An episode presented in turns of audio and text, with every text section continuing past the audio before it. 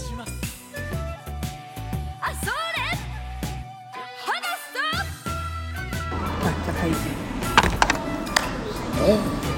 嗯，坐在我对面是谈朋友老师。坐在我对面是在鸟屋机密对话的大哭。真的是还是在偷偷摸摸的聊。啊，对，谈朋友老师来，你你想聊那个毒舌律师？对哎呀，那我应该先上哪一期啊？ 你先上读设律师好了，因为，哎呦不对的，是对吧？啊黑暗荣耀肯定是很热点的热点的，那就先上黑暗荣耀行吧行吧，来吧，你的毒舌律师。呃，首先说它是高于我预期的，就是看下来观感啊是比较高于我预预期的。那我也首先说，我没有说觉得它多么多么好看，但是我觉得它很适合拍成一个系列，就是我希望它能一二三四五六七八一直拍下去，就像日本人拍什么银次郎的故事能够拍个六七十部，就是毒舌律师给我的感觉也是的，就是这个人物和这个故事类型，它可以延续的拍系列。嗯嗯嗯。然后它高于我预期的点是属于我一开始以为它真的是比较黄子华传统的毒舌风格的一部比较律政题材的搞笑。对的，因为电影你一开始跟我说你以为是 Legal High 那种对风格，嗯，因为我对他，因为他又叫毒舌律师，又是黄子华，我立马就想到就是李国汉那种，就是那种我很鄙夷你，但是我一定会用你的点打赢你那种律师那种。嗯嗯，但其实不是，就毒舌的成分还好，啊对，但毒舌成分倒是有，但是它居然是个，也不能说改过自新吧，就是一个自我突破救赎这种感觉的，有一点对对有点对吧？自我救赎，对。有还是有成长线的。对，有成长线的一部分，而且它不是一个律政题材剧，对它是个悬疑推理剧。呃，也有点。也对，有点，它有点像什么呢？就是它有点像我在看东野圭吾的那种加贺系列的感觉，嗯嗯它甚至是有层层剥茧的这种推理过程的对。哎，但是和翻转这种。就我不知道要不要先说，就是人家说就是那个呃呃内地版，呃就是这边上映的版本删掉了一部分内容，就是它删掉了呃两位女性我知道，我前面想跟你说的，对吧？对，是的，是删减了。但是我，但是我那嗯，我就是对于我们这种观影可能比较多，我一看到那个画面，我已经懂了。对，就是那个女的上来那副眼神，就是一副你竟然敢背叛我，对吧？就是就是他不是说怎么跟那个呃钟念华是吧？是叫钟念华，对钟念华，曾杰儿嘛。对对对对对怎么跟钟念华认识？是说他们有一次在什么酒局上，两个人。对对对他那个镜头一出来，我就懂了。对，我已经明白为什么是这样。是的是的就因为我一开始一直在想，就说，如果说他是以因为男方背叛而仇恨小三的话，嗯，那他应该跟男方是恩爱的。对，但是他们的镜头一开始就是他宁愿在乎一只狗，他都没有很在乎他的老公，就这个点就当时我就觉得很起疑了。后来看那画面我就懂，但是说真的吧，把这条线删掉也没有影响整个的理对。解，对。因为它整个主题不在这儿嘛，它整个主题还是在于怎么样为一个嗯，含冤对含冤的人翻案，它对对对是一个类似于像是一个小人物的突破，嗯对但是我觉得前面他那个呃那段是当法官的时候那段戏很好玩，很搞笑的，对他那个戏让我想到国外有个很出名的那个老爷爷法官，你知道吗？不知道哦，你没看过？就是老爷爷法官这也太宽泛了吧？就是就跟你前面说那个什么来着？你前面说那个什么小眼睛的男演员，韩国全全是 小眼睛的男演员。那个网红的法官，他是个老爷爷，然后他就是会批，就是跟呃林良水一样，他就是会批一些什么呃小偷的单子啊，或者是一些什么罚皮的事情。嗯罚单的时候，但是他很温和，很温柔，很温柔的，他是有人性光光环的。嗯嗯嗯，他所有的处罚或者是批评都是很温和的在说，就是嗯很可爱的。然后林良水不一样，林良水其实他就是有有善意但不多，就真的是。他那一段其实对他人物性格的塑造还蛮蛮好的，对。但是就是说，我会一直就会以为说他会延续那个风格，哎但没想到后面的话，他整个还完全是不一样。啊，那苦大仇深的来了。就他后面中间一度看到他就是有一场在球场的自自白啊、剖白啊。嗯嗯嗯他不是说自己就是，其实就是不会舔触角嘛，就是不会捧触角才会这样。那段剖白让我觉得有一点，做作，哎，非常做作。但是你在这整个剧的呃整个这个片当中来看的又是合理的，对，他是需要这样的，只是因为他是黄子华，你觉得他这点有点又又又会觉得说他是不是在讲自己嗯就是演员本人的一些心路对，是的，对，所以稍微会觉得有点。哎，但你看的是国语版还是粤语版？粤语版。哦，我都没有，我就看了个国语版。我看粤语版，这种我都看粤语版的。我我就看了国语版，因为我就是一个没有这个粤语原教旨主义的这种人，嗯嗯嗯就无所谓的。嗯，也不是原教旨主义，我只是希望喜欢听本人说台词，嗯，感觉不一样。但是这个片子里面还有一个，我觉得就是谢君豪的这个角色啊，也是的有点顺拐了。对，他这个角色就是比较多人来诟病的，就是不懂他的人物的。对，你把他点点放在哪里对我觉得可能是为了出第二、第三、第四部的时候，他俩能有个 CP 可以炒一炒，不然的话，这这在第一部里面也是顺拐的，因为其实就是，嗯、对男主来说，帮这个什么曾姐儿翻案，没有什么很大的阻力耶。嗯，其实来说，其实是没有的我本来会以为，呃，那个谢君豪的这个角色会给他设很多障碍的，对对的，结果对嗯没有，他哎就呃等于像招安了一样。对的。但是他们俩其实第一次开庭的时候很爽的看的那段，就两个人针锋相对的来来回这样、嗯来回这样提问的时候，但是那一段就是觉，我就是觉得是应该是这样子的嘛，这两个人肯定是要就是应该打起针锋相来的对了。就后面我想还得再打个两三个回合吧，哎没，后面就很轻易的就给他看了个所谓的证据，他就啊、那个了。而且说实话，谢君豪这个人就就是演员的角色，你让我相信他是一个非常正直刻板的律师，对吧？我不相信。就是你觉得这个角色都让谢君豪来演了，他肯定得有很复杂的内心的纠葛了吧？他肯定得就各种反转了吧？没有，就跟哎宁理去拍《流浪地球》，就去问导演我杀谁？你你肯定就是以为是这种的，对吧？结果谢君豪他就是好人，好人，嗯只是一个古板的好人，就是类似这种，嗯，而且是个很教旨主义古板的好人，就是这种，我谁对我就帮谁，对啊我谁都不帮。对啊就是这怎么个能这样呢怎么能这样呢？他不应该就是上来让我做掉谁，对的。我做掉他就行了。对的，或者说我拿钱，就是他可能就是一个拿钱办办事的人，但是他到后来可能良心而且发现他主要是一开始这些镜头塑造，你就感觉他是一个这样的人。他们去嗯收买这个律师，对的，对的，对的，就是因为他是拿钱办事人，但实际上不是。对呀、而且说真的，就是哦，他很像那个的。他如果真的要招安的话，他也应该像那个，呃，呃，显微镜下的大明看过吧？没有。嗯嗯，那算了。就我的点是说，呃，他应该是本来就真的是一个坏人，然后受到男主的感召，变成了好人，就是终于有一点点良心了。就是他的良知不是唤醒的，对的，他是本来就有的。对他本来就是有公序良知的这种，就这这让我就是，啊，那不就很顺利？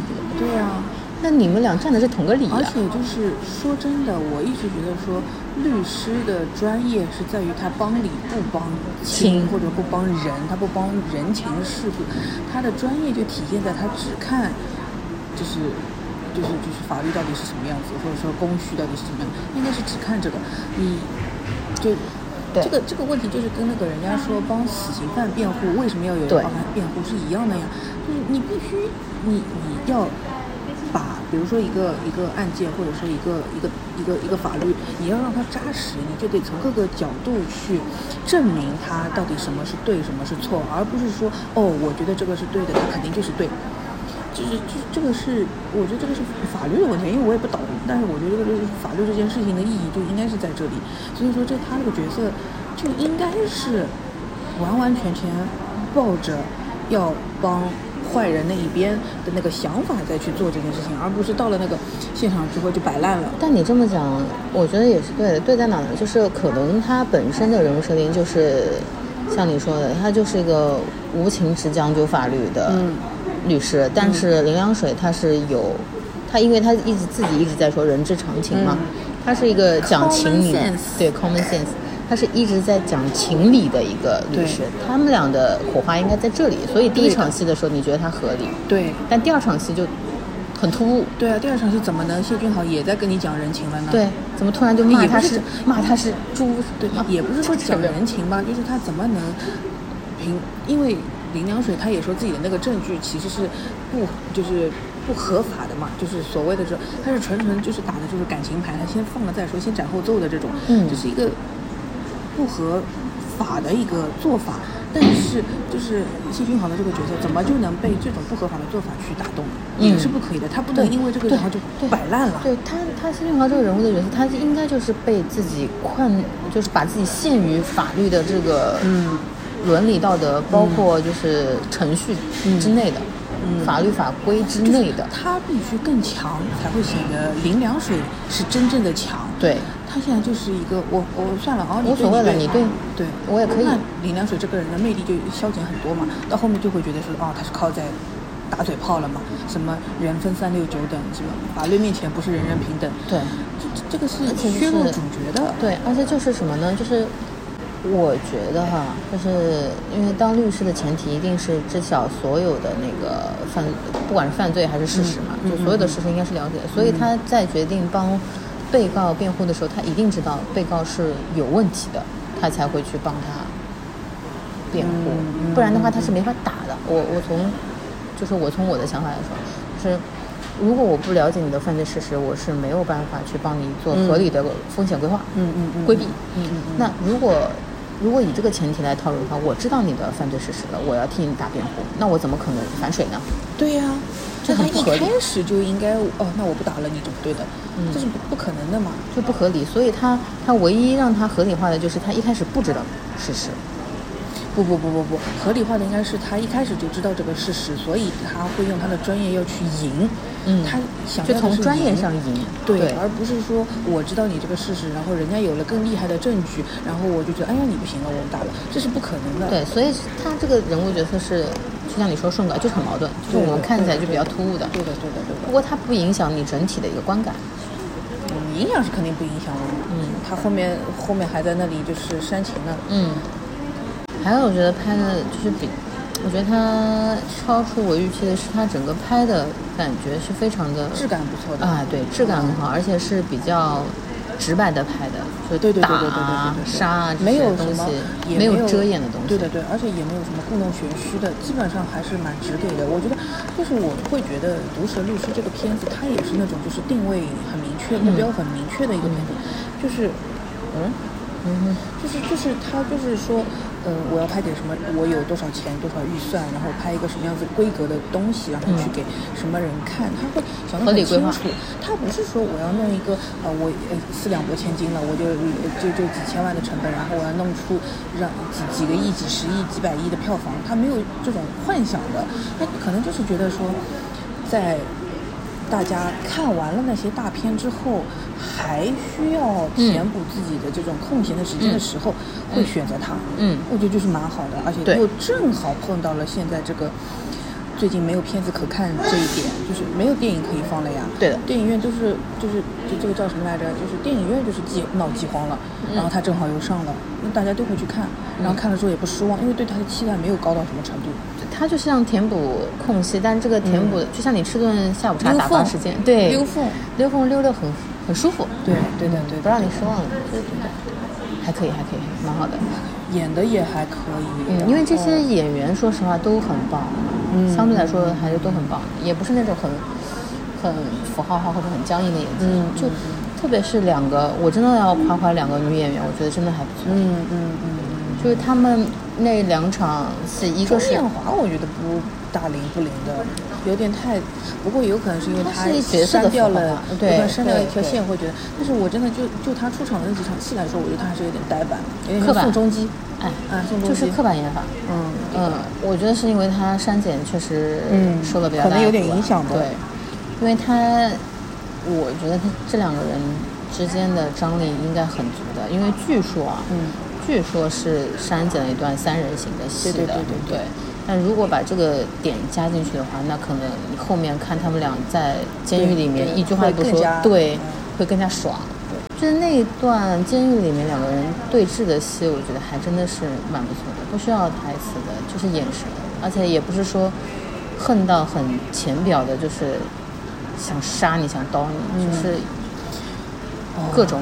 这样子说的话，反正一年一年的案子都可以换的嘛。哎，这个片子完全可以弄得像《名侦探柯南》一样，每年一部剧场版，然后有一个什么案子，然后给他解一解，对不啦？嗯就这种拍个十年二十年。当然要他有有好的本子，没有的话也不要硬拍。嗯。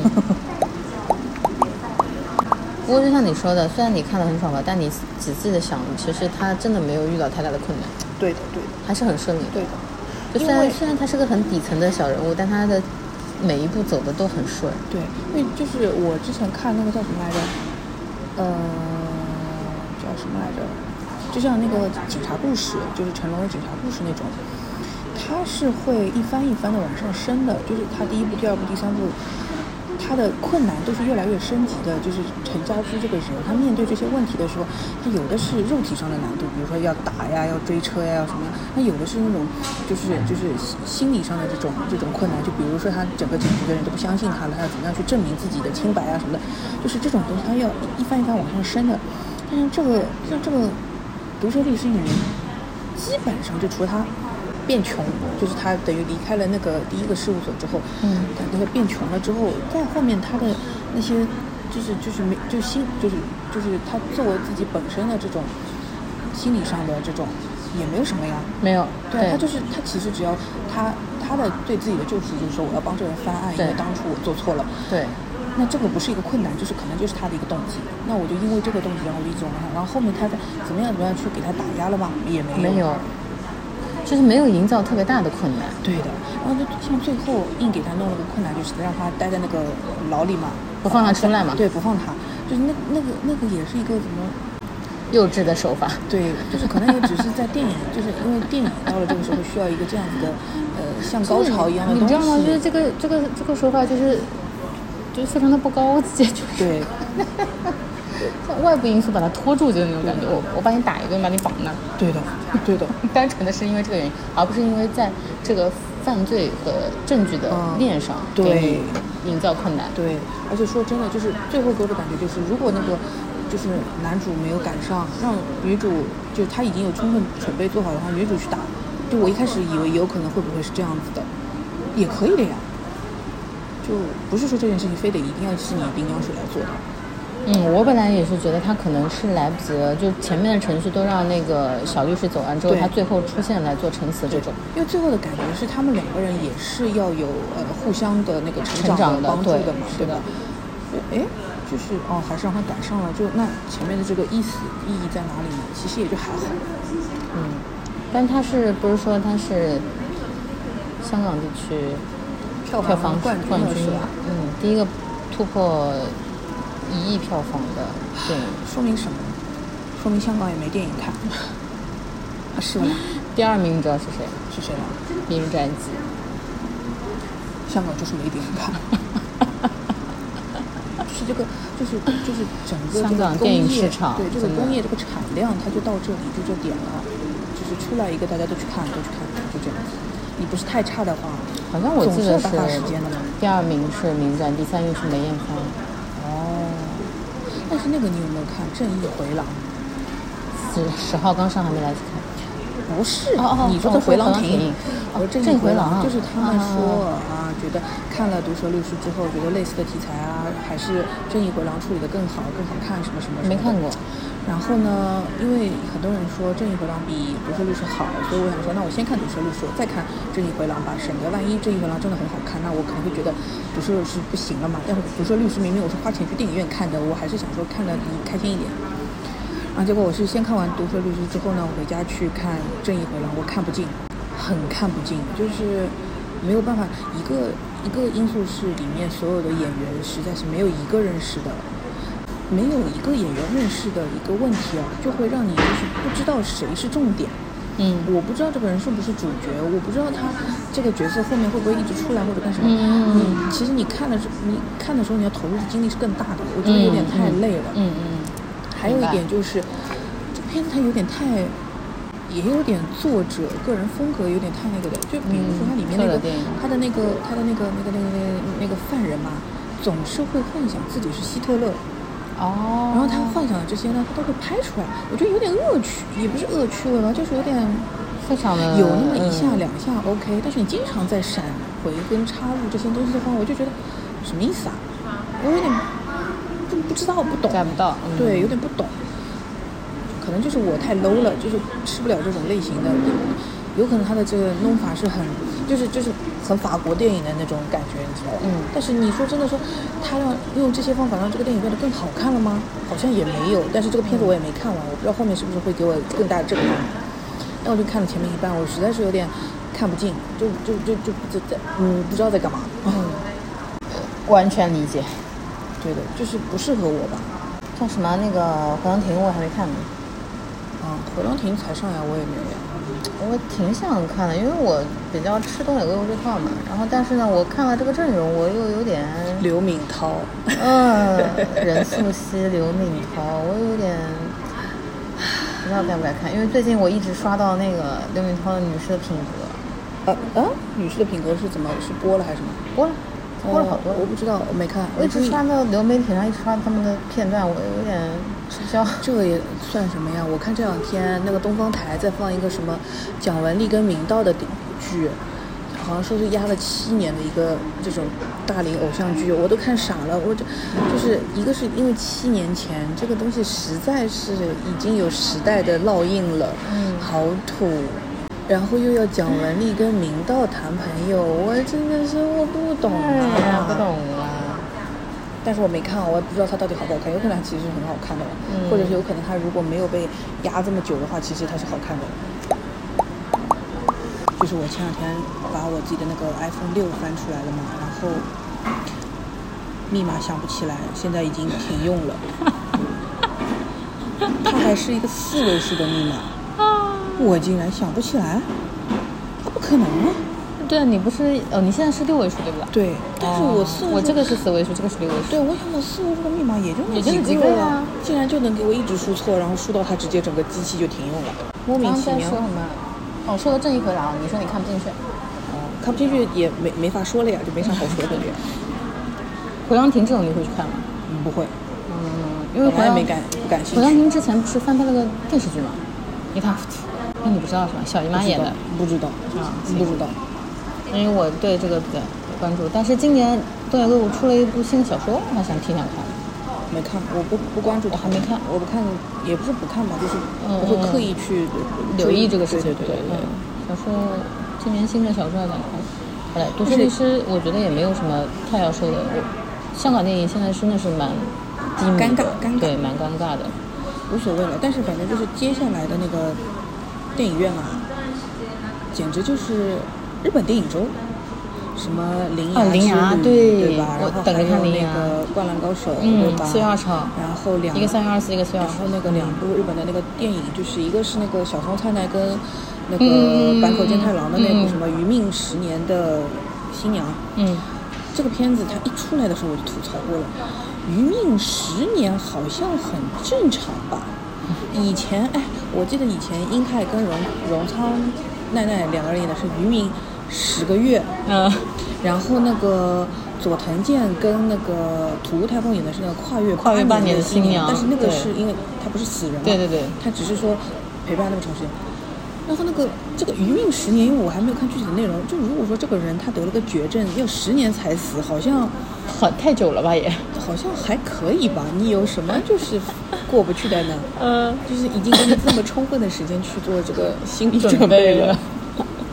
我不知道，因为我没看，就是他资源其实已经出过了的，但我没看，我不知道，就好像有点莫这名其妙。种时间比较长的，我只看过那个啊哦不是不是，就我看过那个呃被偷走的那五年，我没看过，但是我我我，嗯白百合的，对对对对对，也是这种绝症型，死人纯爱，嗯死人纯爱，呃呃也不是死人，他就是呃也是绝症的，对对对对，就是这种，对对就是这种类型的。嗯，然后还有一部是那个尺松壮亮跟新晋新晋日奥影后，哦哦不对，不是日奥影后，是那个玩玩那个小烟嗓，那个烟嗓那个女生叫什么名字忘记了，反正他们的那那部片子，然后也是偏文艺的，它不是很商业片，也不是完完全全的这种爱情电影。嗯，就这个片子会引进，我也没有想到，就是它看起来就是没有人去看的电影，死人传爱我是能理解的，就是死人传爱放到哪里都是有人要看的，嗯但是那个就是有点太太小众了。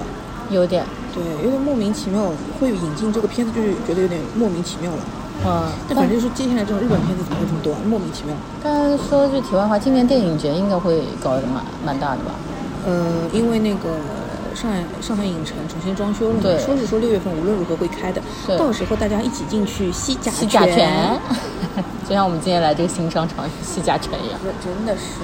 呃，就是说，最近就是今年，就以以往可能还不那么觉得，因为还有一些存量。就今年非常明显的就是说，没有电影啥上啥了，对，没电影硬上上了，你这些日本片子，你以前进不来的，你来来吧来吧，对来了就给播。然后像漫威也开始重新就上了嘛，然后哎，后面还有哪一部来着？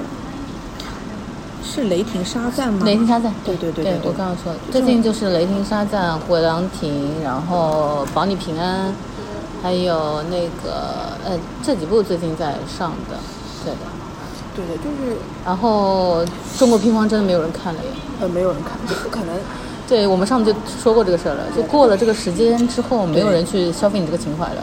对，就反正就是接下来说，整个你后面还有什么大片要上吗？我不知道，我印象里都没有。有今年有有，但是你不知道。今年陈凯歌有一部的，张艺谋好像还有，然后还有英格丽诗说是今年上，也不知道上不上了。历史我也觉得不一定吧，嗯反正就是没有什么。哦，还有呃，涉过愤怒的海是我也想看。哦，黄磊跟呃不是黄渤跟嗯周迅那个就是我的意思就是说这种。会大家就是期待度比较高，然后有号召力的这种大片啊，没有那种要上的，呃，或者要定档，或者说要宣传什么的，这些动作都没有。就是每年到年初的时候，就给你放一波啊，今年电影要怎么怎么样豪华阵容，然后给你播一播一堆名片单片单对。然后我每年都是这些片单点想看，每年哦都一样。就今年没有这件事。还有那个什么，嗯，封神啊，动画是吧？呃不不不是那个哪个封神啊？电影电电电电影，哦，呃，大泼猴，吃西人哦。封神真棒了呀！不知道呀，反正就是我也没看到说要上呀，没也总拖了已经至少有四年了吧？但是我的点就是说，他也没有说啊，我五一上或者我十一上或者我春节档没有上，都没有，没有任何动静，要上了。对，都没有任何动静唉。但今年应该是很多存货得放了，不放的话真没东西放了。受过的愤怒的海也是存货也，不是说你是存货，你就觉得自己在这个时候就一定能上了，因为他有可能真的拍的很烂或者怎么样。题材，对啊，这这几个都是因为题材问题。再说吧，再说吧，反正就是没有什么电影看了最近。就是大家那个一下吃了个年饱，过年也不是说吃了个年饱过年那就是过年那一波就一下子拼的太厉害了闽州你接不过了，啊！对，呃，就是这一波吃完之后没了，没了就就没了。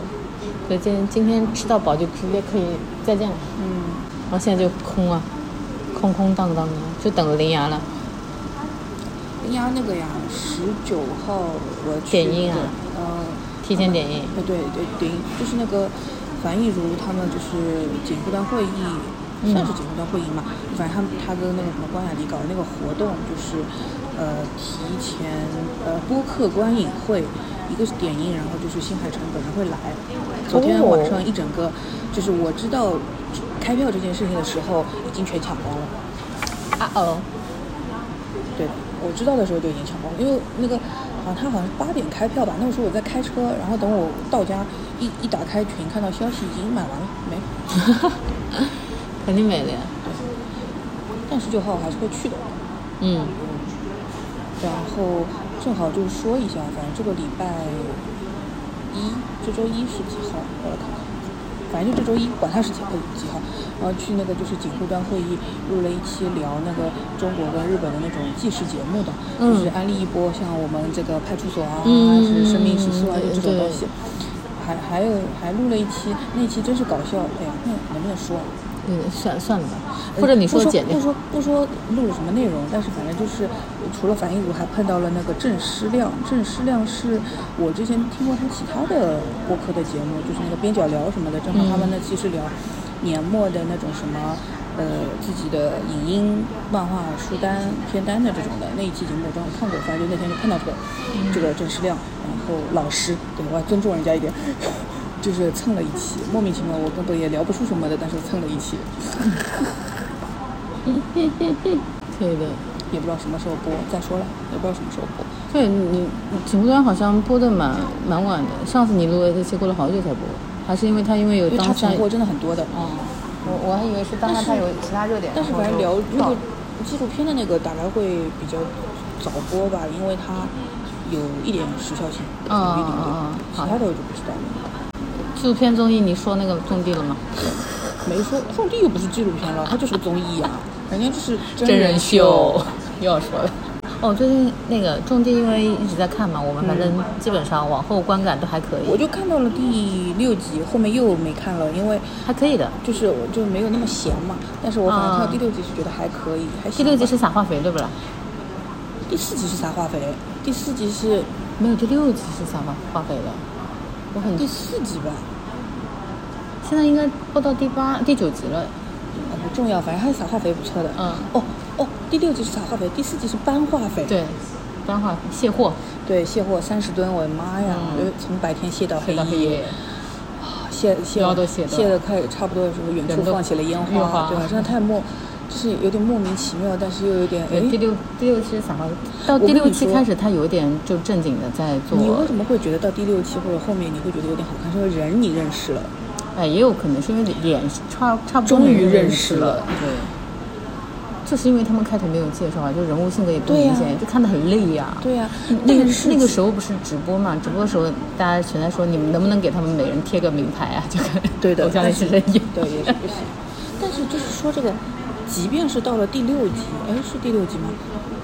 后期还是但是后期还是在以，就是想要突出他们的冲突的，还是在这样，就是就是那个李根源，因为他比较懂嘛，嗯他有很多自己的想法或者什么东西。其实我觉得他们现在现场来说，肯定没有什么很大的矛盾，大家会听他的，因为其他人就是不懂。嗯，但是那个剪出来就会感觉李耕耘在挑事强迫人家要认同他的想法。对对对，是的，有点的。然后而且就是我反正每一期都在看嘛，嗯，后面徐志胜他们来那期真的挺好玩的。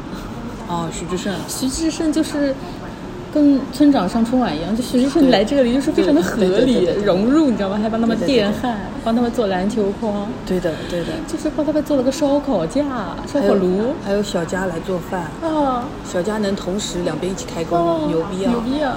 可是然后黄渤也在那边做饭，我就哦，我好 好看。黄渤他就是那个呀，他是来还愿的。对 让他当时上节目说呢，说种地，自己过来吃苦了。好像后面还把浣熊叫去了，是吧？嗯也应该的。嗯，好像后面是随身带着浣熊又去了。唉，反正这个节目，哎呀，你反正不要对他抱太大的期待，看看还可以。嗯，嗯，对，所以看到后面，我觉得也是因为就是因为认识了以后，你对他有一个天然的一种包容感了，就觉得接受了。因为其实我们上次聊下来，最后总结的。呃，点还是说觉得人是不坏的嘛，对就是人都是好孩子，就是节目剪的问题，对对对剪得比较功利一点。就是嗯你带着这种这种滤镜去看的话，总会觉得哎呀，孩子不容易，嗯就是苦是真的吃了。我后面而且最近几期是不是说到他们都阳了？对哎，这点我也有点那个，他们不是都关在那个，就是农农农，就是农农田里，就是每天就在那里吃住行还是会养，会啊，空气传播但是羊怎么那么厉害啊？就是厉害，而且他们也不是完全不接触外界啊而。且简直就是跟就像我那天就是我们家羊的时候，我的心态是一样，我都已经在上海的郊区了，我还能养。嗯，对啊。然后后面几集我觉得它好看的也是因为我觉得是素材录的多了之后，他们找到了方法，就是他们不是按照时间线来剪的，他们是按照内容来剪了。对对对，从从任务角度出发去剪了，然后整个一集看得起来就是比较完整，那几期看起来连、连续性比较强，嗯，你会要想要看。然后就是，而且我觉得他们应该是听取了比较多的意见。是的，从后期的角度来说，近两期做的也比较好，还有很多包装啊、比较可爱的花字啊什么的，都上的比之前好多了。他他之前就是我们不是之前说过嘛，就是他嗯对于农业这个东西不是很严谨，就是有些知识他没有讲解嘛。对。他现在在片尾的时候会让那些那个专本身的专业的对对对对对人来说这个东西对对对对是什么样子的。是的这个是好的，就是他听人劝吃饱饭，我跟你说。对的，但是我又回过头，但是又回过头来说，这些问题不是什么很难的问题，你一开始难道没想应到吗？该就能预见，对吧？，在做企划的时候就应该预见到这。纯粹就是哎呀，节目组有可能是一开始把这件事情想简单了啦。但你别说，有节目组这个光环在这，你就会觉得这些人都是好孩子。人肯定坏不到哪里去了。嗯，然后后面我反正看他们后面要开始成立公司了，我觉得应该也蛮好。十个晴天，每个人都是懂事。然后有，然后有一个是，哎，我是看他们是加更版还是什么？然后之前他们不是要说要卖东西嘛，因为钱用的差不多了，后面要想一些什么农副产品，他们说要做辣椒酱盲盒。每个人根据自己的性格，让让观众们选，就选每个人的性格，每个人辣个椒酱不一样，有的什么甜辣味，有的是火辣，搞什么？报警了，搞什么？真是报警了。我报警了真的是，这是可以合法说的吧？这些这就是小男孩做 对想出来的东西。就觉得很好笑。啊，然后他们说什么？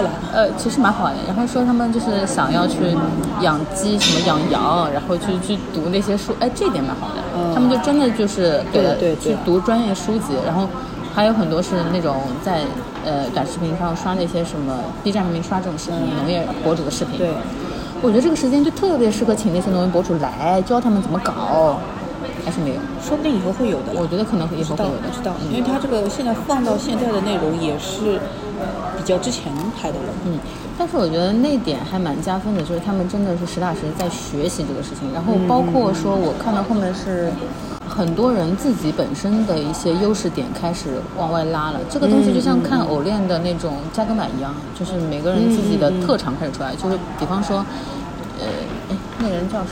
那个小可爱叫啥？他是会做图的，他把他们房间不是要装修嘛，他把房间的立体图做出来。哦，啊，然后还有赵晓彤是，是他会画画，哦他把他们几个人的形象变成漫画，到时候要涂鸦在外墙上，就这些东西我觉得是 OK 的。而且他们说赵晓彤的 vlog 还挺好看的。嗯，那个我没看哦，因为他们会会剪一些片段在里面，就看了一些。对，就是那个他们自己的抖音什么的，自己跟的那些 vlog，、据说是赵晓彤的挺好看的，嗯而且就是看他们撒化肥的那个手势，也觉得太有牛逼劲，了，就专业。我就觉得从第六期开始，我觉得哎，这个节目有一点那种正经的流量或者是爆点打法了。哦嗯，就是有点终于他们盘清楚了。啊，盘清楚有有宣传点了，就知道是怎么去宣传。不会他们就等着观众骂，骂完了才知道吧？我也觉得是，我觉得他们就是在漠视的过河。说实话，就是这个这个题材比较嗯比较新嘛，我们说说实话是比较新，然后你也不能用真人秀的嗯，套路去做，也不能按选秀的套路去做，都不能。嗯所以节目组可能是在漠视的我，就是等着骂，就等大家提意见、看风向，就然后我捡捡饭剪对吃。。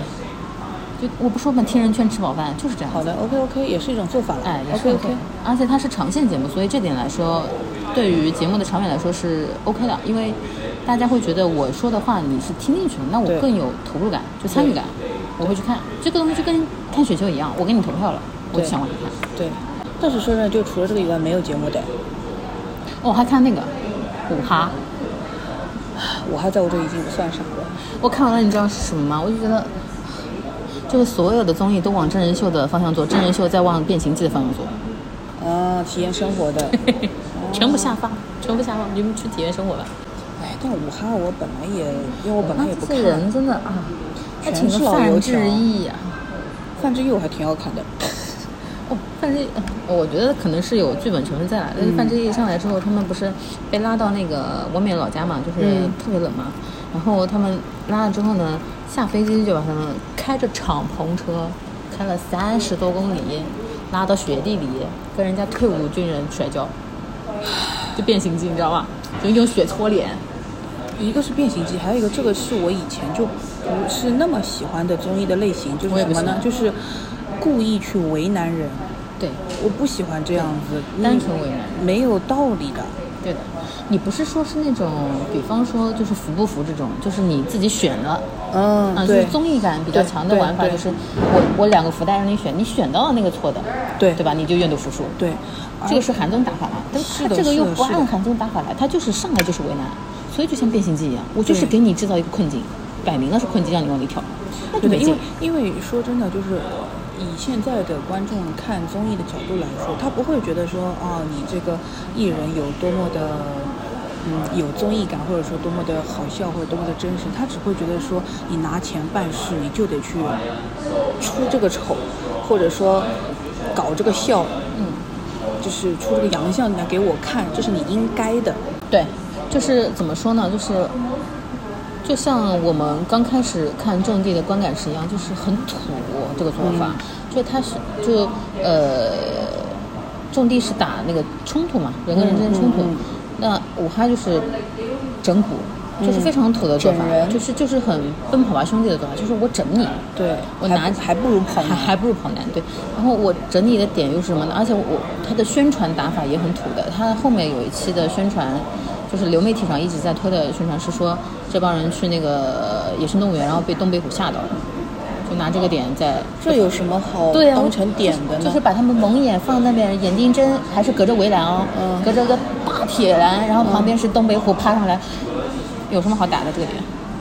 就是莫名其妙，就是很这个感觉还不如说就是你把我放在一个透明的呃容器里面，我睁开眼看到东北虎就在我旁边，就是透明的，嗯，眼睁睁的在我面前盯着我旁边的肉，或者我的点是它没有这种危机感的。或者是，就是跑男的话，他的所有的游戏或什么，他最后是有一个结果，因为他是两队比赛，或者说个人赛，他是有一个比赛的这个线穿在这里的。嗯那我要去完成这个任务，能够得到更多的分，或者是机会，嗯或者什么道具。那最后你是要有一个结果。那五哈他最后是要干嘛呢？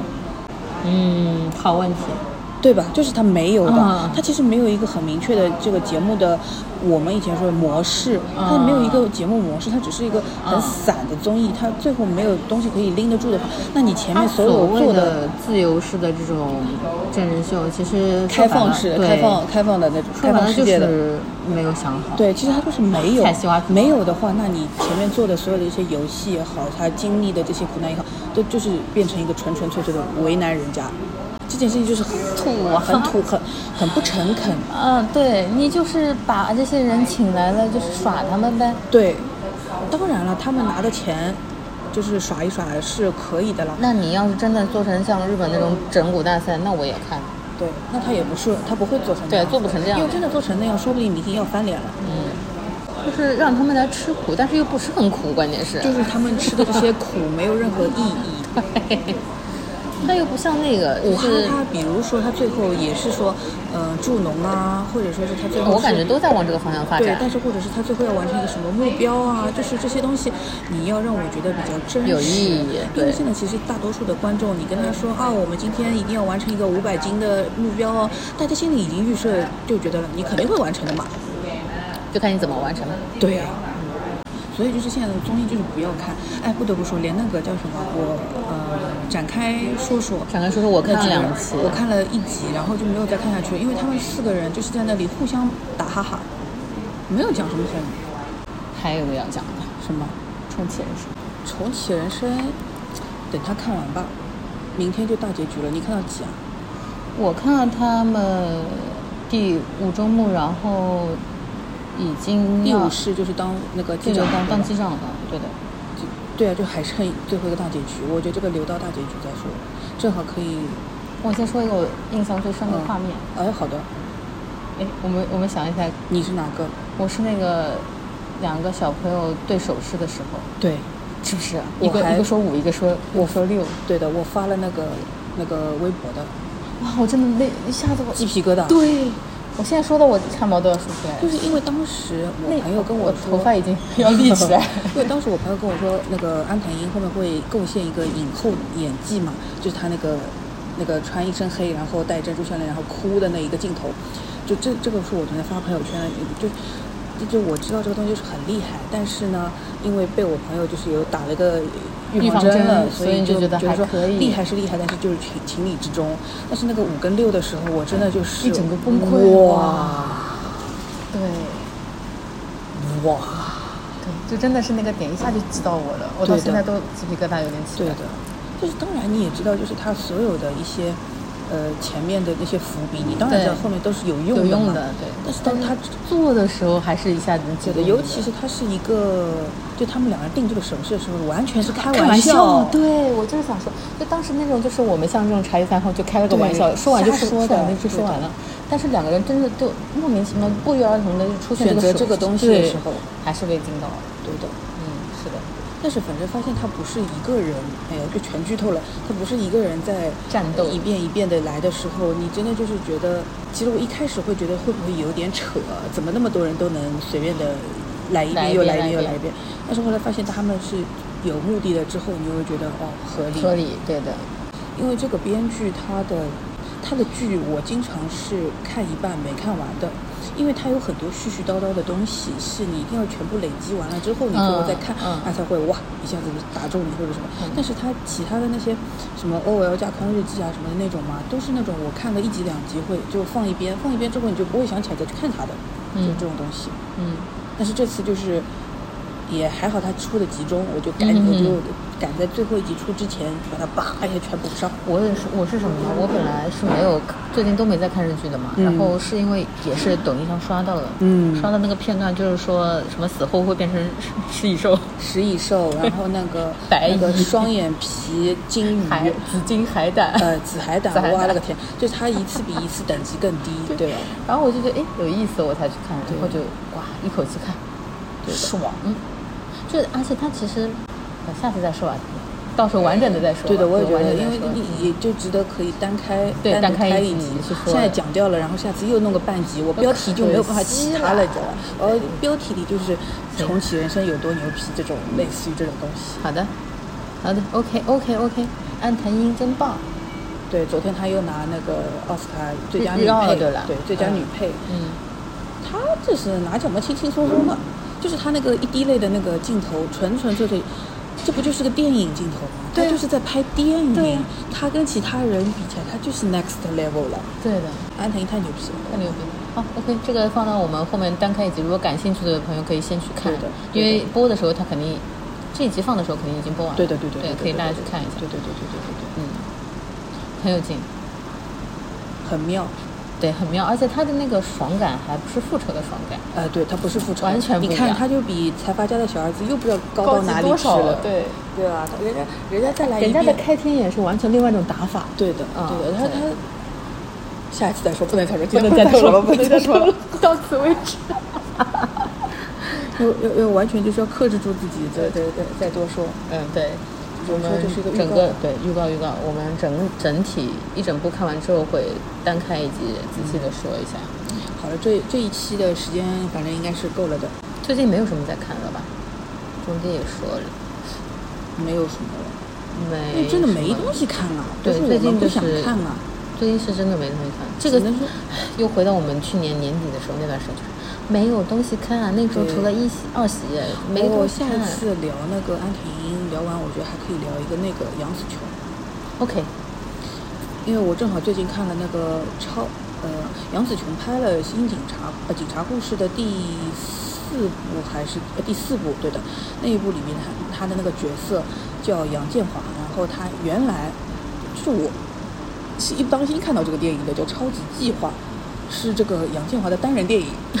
他就相当于漫威里面的黑寡妇，嗯它是有单懂了懂懂它它是有单人电影的，我去补一下。对的，那部电影我看了之后，我也觉得，哎，就是原来人家就是成龙以前早就在做漫威的这套东事西了，情对。对对对，而且他也是有那种角色会来客串的嘛，嗯，就早就都有过了，怎么都没有好好的发展起来，对这个没有变成个体系。他有一个先锋的这个意识，但是他没有一个运营的一个比较系统的方法。对对对。对，好了，下次再聊，拜拜。拜拜。